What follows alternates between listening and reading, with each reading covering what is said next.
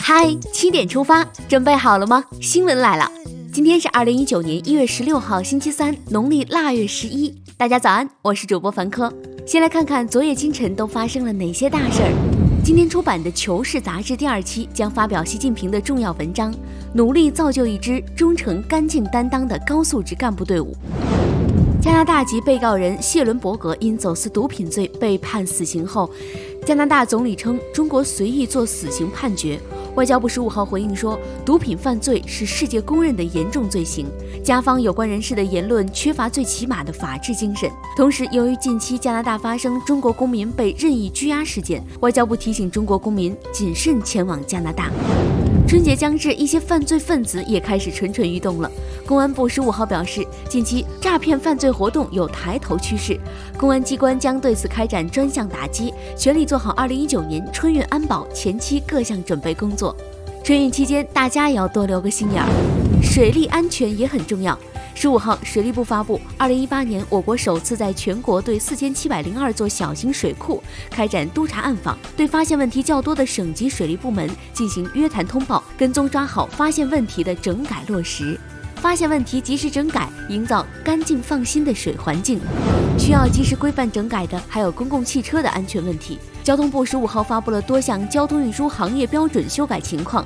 其中增加了遇乘客威胁、袭击或抢夺方向盘等事件相关处置流程规范，制度更规范，公共安全的网织的就更牢固。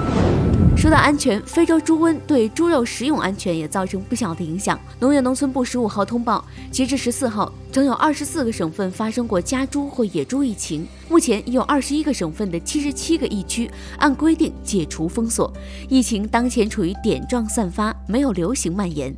非洲猪瘟危害虽大，但是可防可控，不传人。河北省黄骅市官网十五号晚通报，自联合调查组进驻华林公司以来，经过紧张的工作，初步查明该公司涉嫌组织领导传销活动。目前，公司主要负责人和相关人员已被警方控制。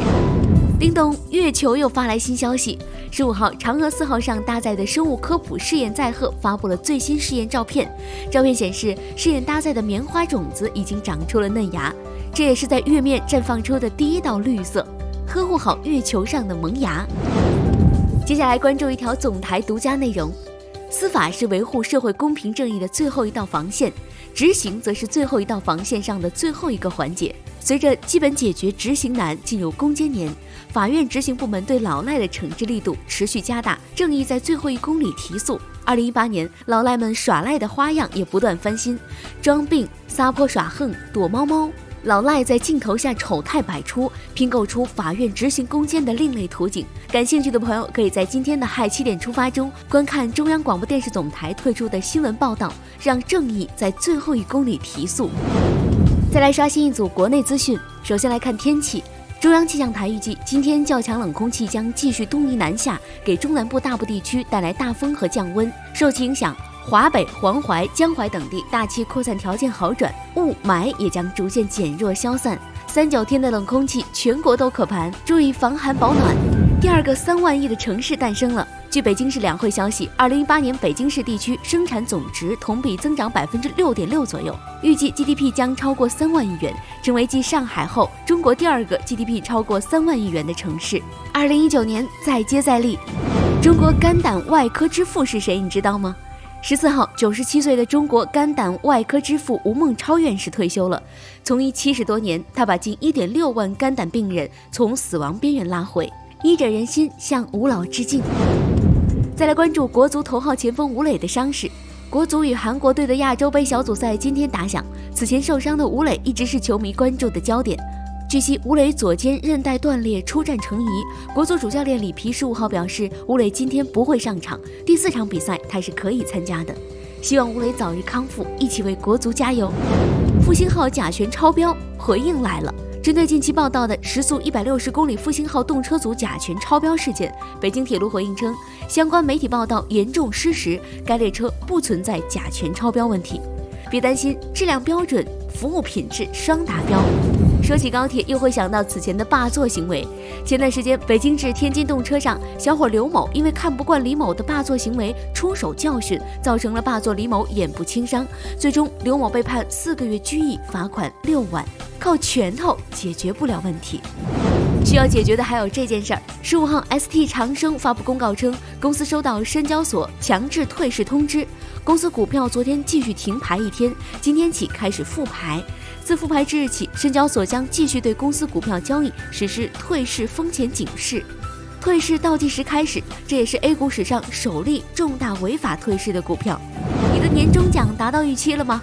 近日，某数据平台发布二零一八白领年终奖调查，调查显示，近六成白领能拿到年终奖，今年的总体均值为七千一百元。城市排名中，北京第一为八千九百九十四元，合肥第二均值达到八千六百三十四元。网友说：“我可能是拖后腿钉子户。”看完身边事儿，再把目光转向国际。当地时间十四号上午，美国洛杉矶联合学区的三万名教职员工，因为教师工会和学区在加薪和班级规模上存在争议，冒雨走上街头举行罢工，超过六十万名学生受到影响。再把目光聚焦朝鲜半岛，十五号，韩国国防部发布二零一八国防白皮书。文件中修改了三个针对朝鲜的敏感词汇，包括删除了称呼朝鲜为敌的表述。这也成为继板门店宣言之后又一重要的积极变化。朝鲜半岛的和平进程正迈入快车道。爱好集邮的朋友们注意了，为迎接中国农历猪年的到来，联合国邮政管理处日前发行了己亥猪年特别版邮票，全套邮票共十枚，以红色和金色为主色调，还采用了中国的剪纸元素。金猪迎春，博个好彩头。孤独真的很可怕，只是不知道还可以这样做。年关将至，租男女朋友已经过时了。日本现在流行租赁父母、儿女等家人来陪伴自己。据悉，百分之三十到百分之四十的女性会假戏真做，向丈夫求婚。有人称，虽然妻儿是租来的，但总好过孤独。孤独就租个家人，你怎么看？接下来是今天的每日一席话：石可破也而不可夺坚。丹可墨也，而不可夺赤。